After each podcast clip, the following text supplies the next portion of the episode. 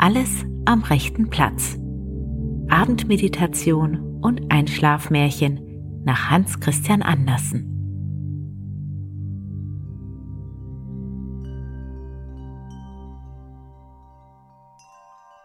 Finde eine wunderbare Position, in der du ganz bequem und entspannt liegen kannst. Mach es dir in deinem Bett bequem, recke und strecke dich nochmal und rückel und schaukel dich so richtig angenehm in deinem Bett zurecht.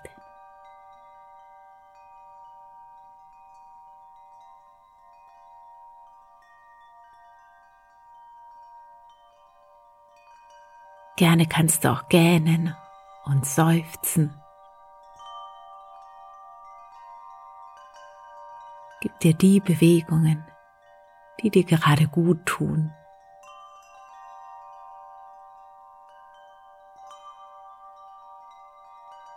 Und dann lasse Ruhe einkehren.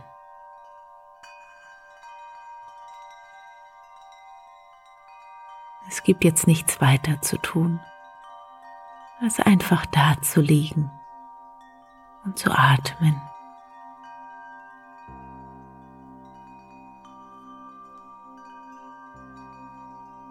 Mehr und mehr zu entspannen.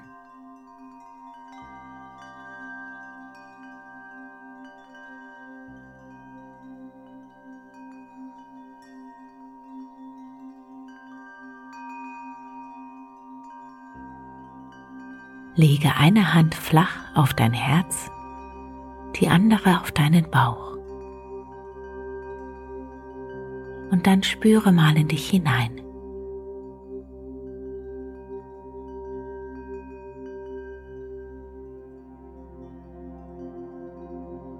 Spüre das Heben und Senken deines Oberkörpers mit jedem Atemzug.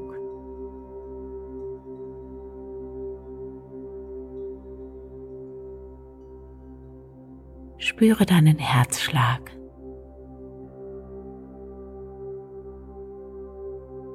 Spüre dich hier und jetzt am Ende dieses Tages.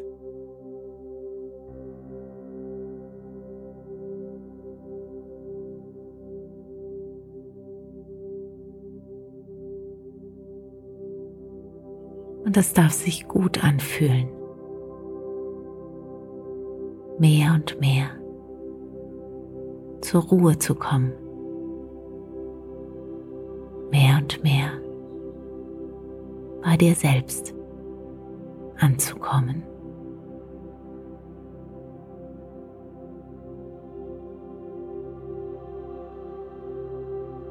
Nimm noch zwei, drei ganz bewusste etwas tiefere Atemzüge. Versuche durch dein Herz hindurch zu atmen und diese Herzensenergie in deinem ganzen Körper zu verteilen.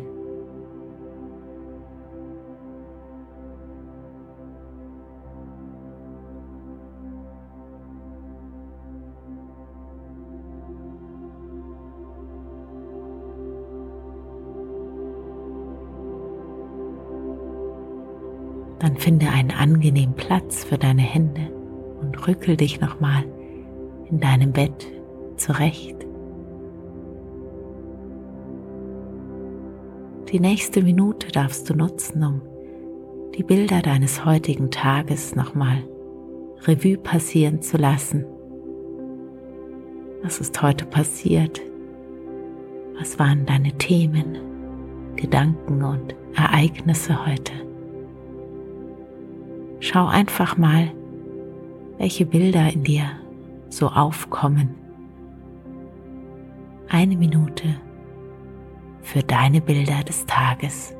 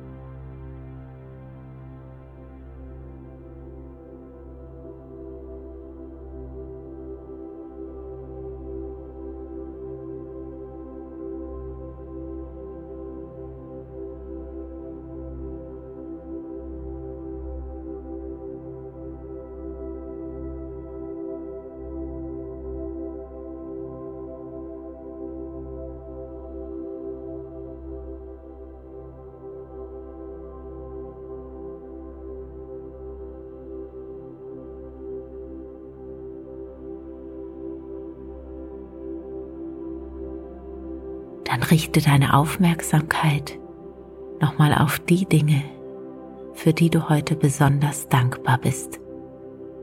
Sammle mindestens drei Dinge zusammen, für die du dankbar bist.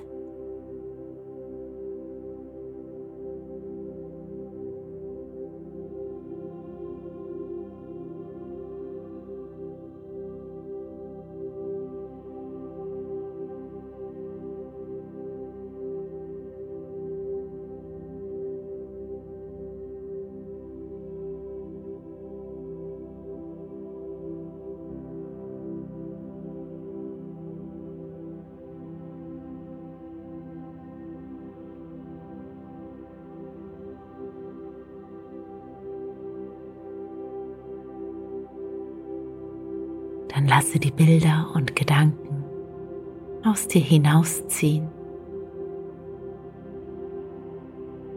Dein Körper darf immer schwerer werden,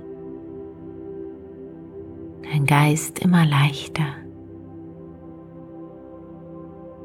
und die Gedanken dürfen hoch zum Himmel fliegen, hinauf zu den Wolken.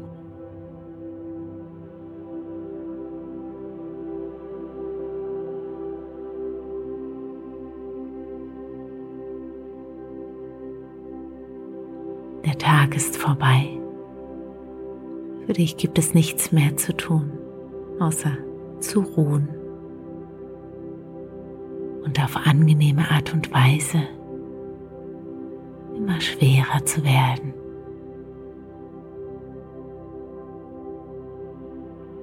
Du darfst jederzeit einschlafen. Morgen ist wieder ein neuer Tag mit neuen Abenteuern.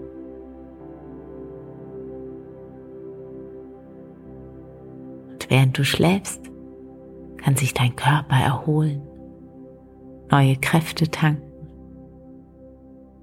damit du morgen klar und erholt erwachst.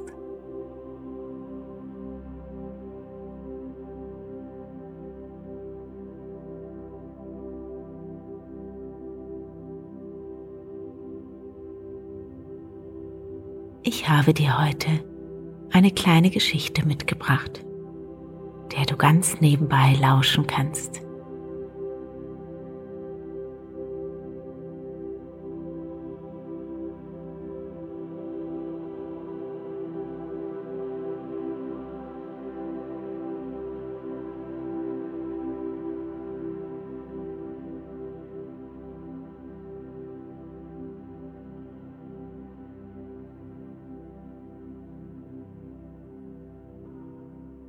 Ist über 100 Jahre her. Da lag hinter dem Walde an dem großen See ein alter Herrenhof. Der war ringsherum von tiefen Gräben umgeben, in denen Kolbenrohr, Schilf und Röhricht wuchsen.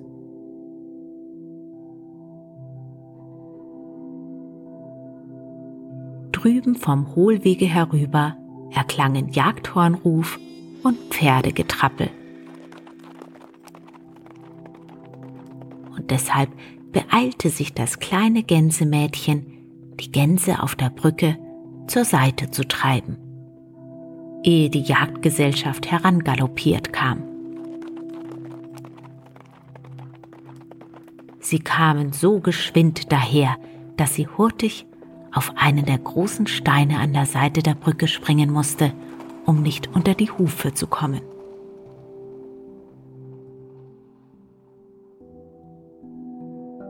Ein halbes Kind war sie noch, fein und zierlich, doch mit einem wunderbaren Ausdruck im Antlitz und in den großen hellen Augen. Aber das sah der Gutsherr nicht. Während seines sausenden Galopps drehte er die Peitsche in seiner Hand und mit roher Lust stieß er sie, dass sie hinten überfiel. Alles am rechten Platz, rief er. in den Mist mit dir. Und dann lachte er, denn es sollte ein guter Witz sein. Und die anderen lachten mit. Die ganze Gesellschaft schrie und lärmte und die Jagdhunde bellten. Es war ganz wie in dem Liede Reiche Vögel kommen geflogen. Gott weiß, wie reich er damals war. Das arme Gänsemädchen griff um sich, als sie fiel, und bekam einen der herabhängenden Weidenzweige zu fassen. An diesem hielt sie sich krampfhaft über dem Schlamm, und sobald die Herrschaft und die Hunde im Tore verschwunden waren, versuchte sie, sich hinaufzuarbeiten. Aber der Zweig brach oben am Stamme ab und das Gänsemädchen fiel schwer zurück ins Rohr.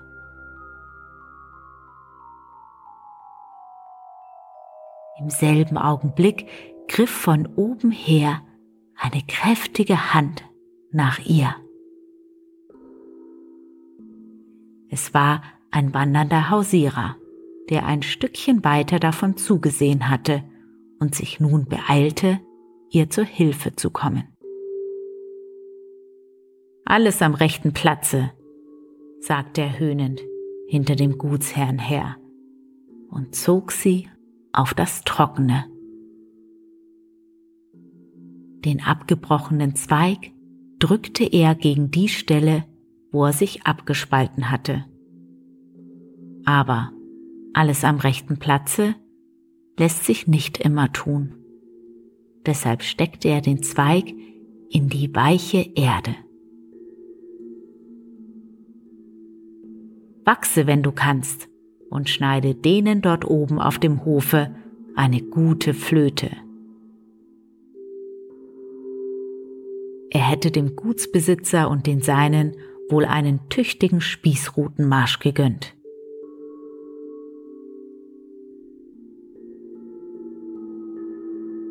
Dann ging er in den Herrenhof, aber nicht oben in den Festsaal. Er ging zu den Dienstleuten in die Gesindestube. Und sie beschauten seine Waren und handelten.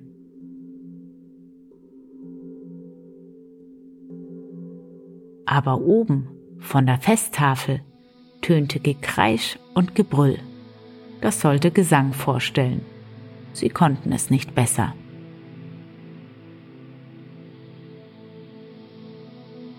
Es klang Gelächter und Hundegebell. Es war ein wahres Fress- und Saufgelage. Wein und altes Bier schäumten in Gläsern und Krügen. Der Hausierer wurde mit seinen Waren heraufgerufen, aber nur, damit sie ihre Späße mit ihm treiben konnten. Der Wein war drinnen und der Verstand draußen. Sie gossen Bier für ihn in einen Strumpf, dass er mittrinken könne. Aber geschwind. Das war nun ein außerordentlich feiner Einfall und sehr zum Lachen. Ganze Herden Vieh, Bauern und Bauernhöfe wurden auf eine Karte gesetzt und verloren.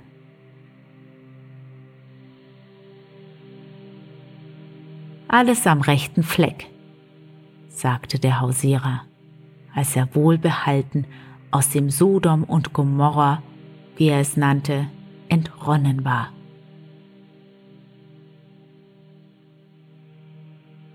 Die offene Landstraße, das ist der rechte Platz für mich.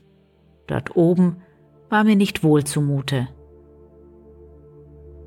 und das kleine Gänsemädchen nickte ihm von der Feldgrenze aus zu. Und es vergingen Tage und es vergingen Wochen.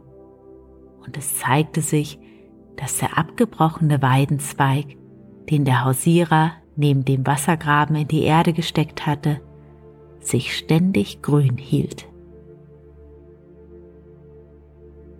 Ja, er trieb sogar neue Zweige aus.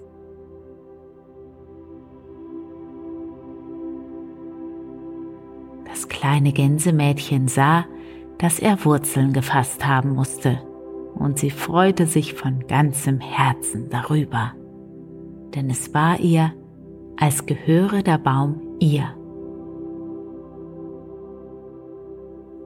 Ja, mit dem Baum ging es vorwärts, aber mit allem anderen auf dem Hofe ging es durch Trunk und Spiel mit großen Schritten rückwärts.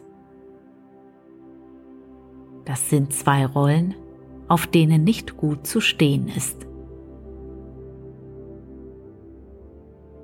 Nicht ganz sechs Jahre waren vergangen, da wanderte der Gutsherr mit Sack und Stock als armer Mann vom Hofe.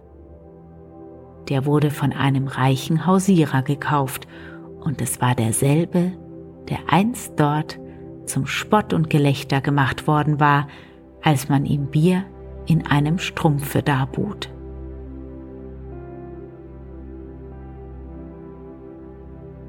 Aber Ehrlichkeit und Fleiß geben guten Fahrwind. Nun war unser Hausierer der Herr auf dem Hofe, und von Stund an kam kein Kartenspiel mehr dorthin. Das ist eine schlechte Lektüre, sagte er. Sie entstand damals, als der Teufel das erste Mal die Bibel zu Augen bekam. Er wollte daraus ein Zerrbild schaffen, das ebenso große Anziehungskraft besäße. So erfand er denn das Kartenspiel.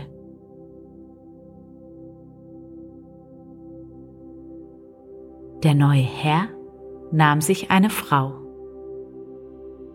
Und wer war sie? Es war das kleine Gänsemädchen, das immer so gut gewesen war. In den neuen Kleidern sah sie so fein und schön aus, als sei sie als vornehme Dame geboren. Wie ging das zu? Ja, das würde eine zu lange Geschichte für unsere eilfertige Zeit werden. Aber es war nun einmal so. Und das Wichtigste kommt nun. Gesegnet und gut war alles auf dem alten Hofe. Die Hausmutter stand selbst dem inneren Hause vor und der Hausherr dem äußeren. Es war gerade als Quelle der Segen überall hervor. Und wo Wohlstand ist, kommt Wohlstand ins Haus. Der alte Hof wurde geputzt und gestrichen, die Gräben gereinigt und Obstbäume gepflanzt. Freundlich und gepflegt sah es hier aus. Die Fußböden in den Zimmern waren blank wie poliert. In dem großen Saale saß an den Winterabenden die Hausfrau mit allen ihren Mägden und spann Wolle. An jedem Sonntagabend wurde laut aus der Bibel vorgelesen, und zwar von dem Kommerzialrat selbst. Denn der Hausierer war Kommerzialrat geworden, aber erst in seinen alten Tagen. Die Kinder wuchsen heran, denn Kinder waren auch gekommen. Und alle lernten etwas Rechtes. Sie hatten nicht alle gleich gute Köpfe, aber das geht ja in einer jeden Familie so.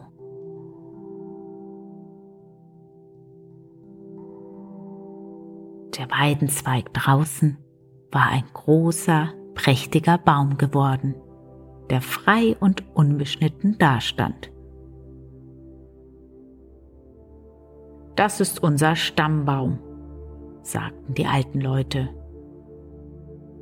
Und der Baum soll in Achtung und Ehren gehalten werden, sagten sie zu den Kindern, auch zu denen, die keinen guten Kopf mitbekommen hatten.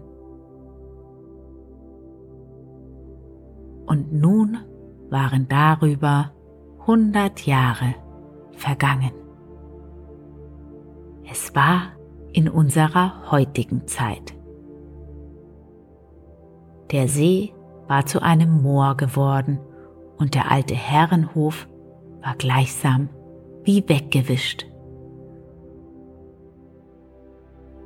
Eine längliche Wasserpfütze mit ein wenig Steinumrandung an den Seiten war der Rest der tiefen Gräben. Und hier stand ein prächtiger alter Baum, der seine Zweige ausbreitete. Das war der Stammbaum.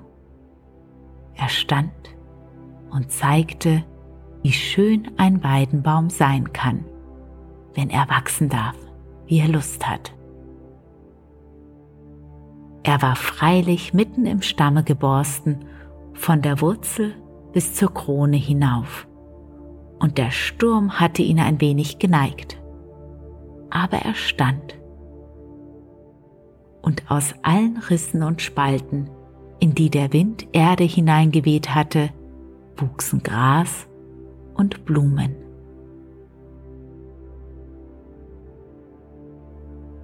Besonders ganz oben wo die großen Zweige sich teilten, war gleichsam ein hängender kleiner Garten mit Himbeeren und Vogelgras. Ja, auch ein winzig kleiner Vogelbeerbaum hatte dort Wurzeln gefasst und stand schlank und fein in der Mitte. Oben auf dem alten Weidenbaum, der sich in dem schwarzen Wasser spiegelte. Wenn der Wind die Wasserlilien in eine Ecke der Wasserpfütze getrieben hatte.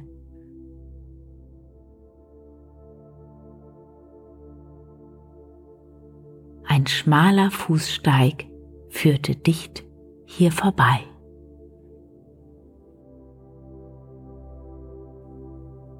Hoch auf dem Hügel am Walde mit einer herrlichen Aussicht lag das neue Schloss.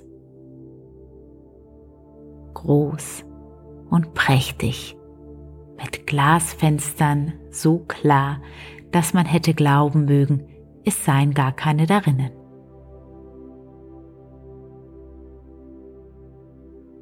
Die große Treppe vor der Tür sah wie eine Laube aus Rosen und großblättrigen Pflanzen aus. Die Grasflächen waren so sauber gehalten und so grün, als ob nach jedem Halm abends und morgens gesehen würde.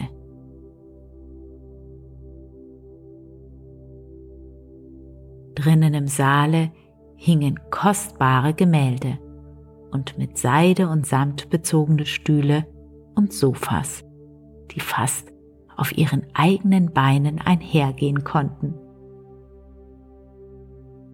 Tische mit blanken Marmorplatten und Bücher in Goldschnitt gebunden standen auch da. Ja, es waren wohl freilich reiche Leute, die hier wohnten. Es waren vornehme Leute. Hier wohnten Barone.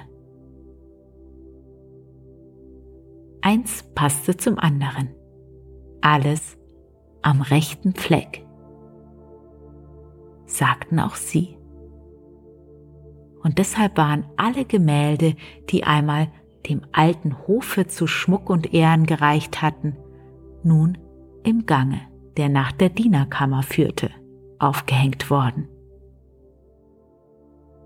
Es war ja altes Gerümpel, besonders zwei alte Porträts, die einen Mann in rosenrotem Rocke mit einer Perücke und eine Dame mit gepudertem, hochfrisiertem Haar und einer roten Rose in der Hand darstellten.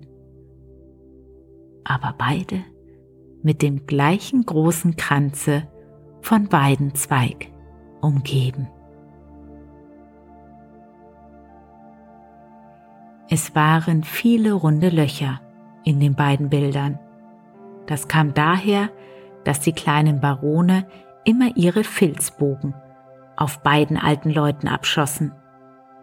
Und die alten Leute auf den Bildern waren der Kommerzialrat und die Kommerzialrätin, von denen das ganze Geschlecht abstammte. Sie gehören aber nicht richtig in unsere Familie, sagte einer der kleinen Barone. Es war ein Hausierer gewesen und Sie eine Gänsemagd. Sie waren nicht so wie Papa und Mama. Die Bilder waren altes, hässliches Gerümpel und alles am rechten Fleck, sagte man. Und so kamen Urgroßvater und Urgroßmutter auf den Gang zur Dienerkammer. Der Pfarrerssohn war Hauslehrer auf dem Schlosse. Eines Tages ging er mit den kleinen Baronen und ihrer älteren Schwester, die gerade kürzlich eingesegnet worden war, spazieren. Dabei kamen sie den Fußsteg entlang und zu dem alten Weidenbaume herunter. Und während sie gingen, band sie einen Feldblumenstrauß. Alles am rechten Fleck. Er wurde ein kleines Kunstwerk. Währenddessen hörte sie aber noch recht gut alles, was gesagt wurde, und sie freute sich, wie der Pfarrerssohn von den Kräften der Natur und der Geschichte großer Männer und Frauen erzählte. Sie war eine gesunde, prächtige Natur voller Adel des Geistes und der Seele und mit einem Herzen, das alles von Gott erschaffene freudig umfasste.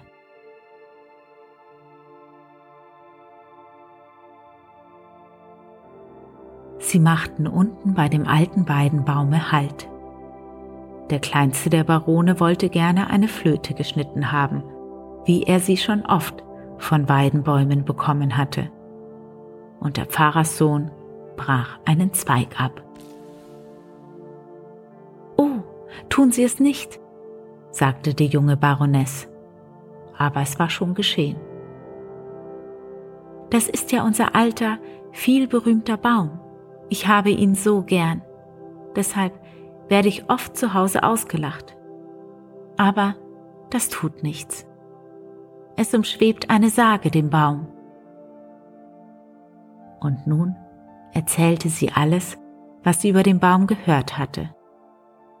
Über den alten Herrenhof, über das Gänsemädchen und den Hausierer, die sich hier begegnet und die Stammeltern des vornehmen Geschlechts und auch der jungen Barone wurden.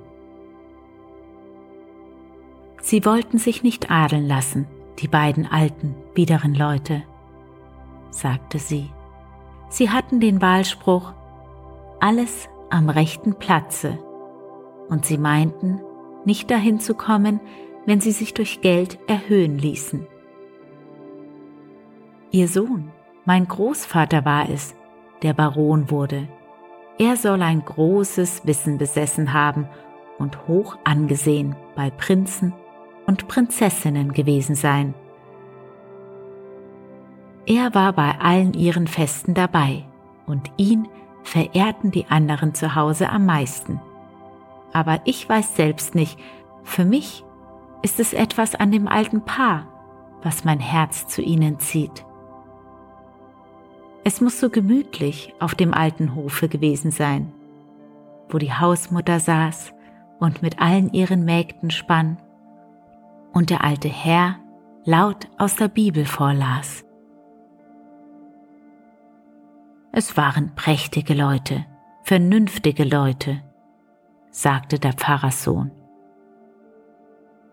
Dann geriet das Gespräch in Fahrwasser und unterdessen war die Pfeife geschnitten.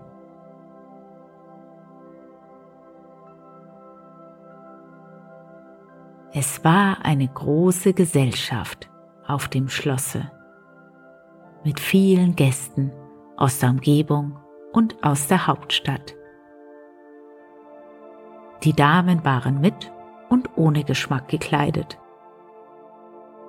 Der große Saal war voller Menschen. Ein großes Konzert sollte stattfinden.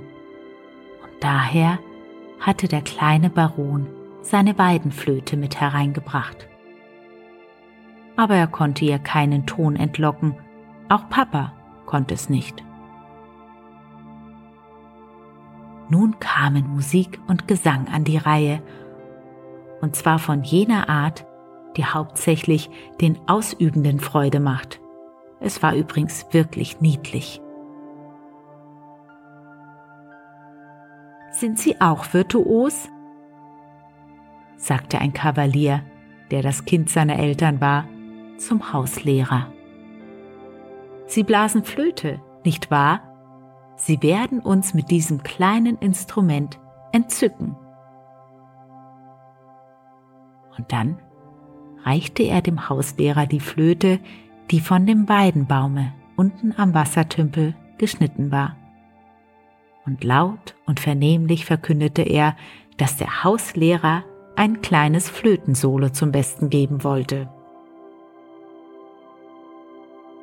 Man wollte ihn zum Gespött machen. Das war nicht schwer zu verstehen.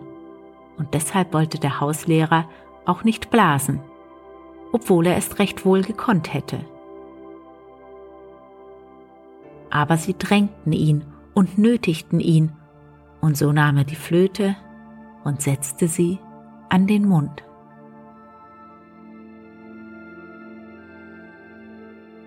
Es war eine wunderliche Flöte. Es erklang ein Ton, so anhaltend wie bei einer Dampflokomotive, nur noch viel schriller. Er klang über den ganzen Hof, den Garten und den Wald und meilenweit ins Land hinaus. Und mit dem Ton erhob sich ein Sturmwind. Der brauste alles am rechten Platze. Und da flog Papa wie vom Winde getragen aus dem Hause hinaus, gerade in das Viehhüterhaus hinein. Und der Viehhirt flog hinauf in den Saal, mitten unter die feine Gesellschaft, die in seidenen Strümpfen einherging. Den stolzen Herren schlug der Schreck wie Gicht in die Glieder, dass so eine geringe Person sich mit ihnen an einen Tisch zu setzen wagte. Aber im großen Saale flog die junge Baroness an das oberste Tischende wo zu sitzen sie würdig war. Und der Pfarrerssohn bekam den Sessel an ihrer Seite. Und da saßen sie nun beide, als seien sie ein Brautpaar. Ein alter Graf aus dem ältesten Geschlecht des Landes blieb unverrückt auf seinem Ehrenplatz. Denn die Flöte war gerecht und das soll man sein. Der witzige Kavalier, der die Schuld am Flötenspiel trug und der das Kind seiner Eltern war, flog kopfüber zwischen die Hühner. Eine ganze Meile ins Land hinaus klang die Flöte, und man hörte von großen Begebenheiten. Eine reiche Großhändlerfamilie die mit Vieren ausgefahren war, wurde aus dem Wagen hinausgeblasen und bekam nicht einmal den hinteren Platz. Zwei reiche Bauern, die in letzter Zeit über ihre Kornfelder hinausgewachsen waren, wurden in einen sumpfigen Graben hinabgeblasen. es war eine gefährliche Flöte. Glücklicherweise sprang sie beim ersten Ton und das war gut. Denn so kam sie wieder in die Tasche. Alles am rechten Platze. Am nächsten Tag sprach man nicht über die Begebenheit. Daher stammt die Redensart, die Pfeife wieder einstecken. Alles war auch wieder in seiner alten Ordnung. Nur, dass die beiden alten Bilder, der Hausierer und das Gänsemädchen, oben im Saal hingen. Sie waren dort an die Wand geblasen worden, und da ein wirklicher Kunstkenner sagte, dass sie von Meisterhand gemalt seien, blieben sie dort hängen und wurden instand gesetzt. Man hatte ja vorher nicht gewusst, dass sie etwas taugten. Und woher hätte man das auch wissen sollen? Nun hingen sie an dem Ehrenplatze. Alles am rechten Platze. Und dahin kommt es auch meist. Die Ewigkeit ist lang, länger als diese Geschichte.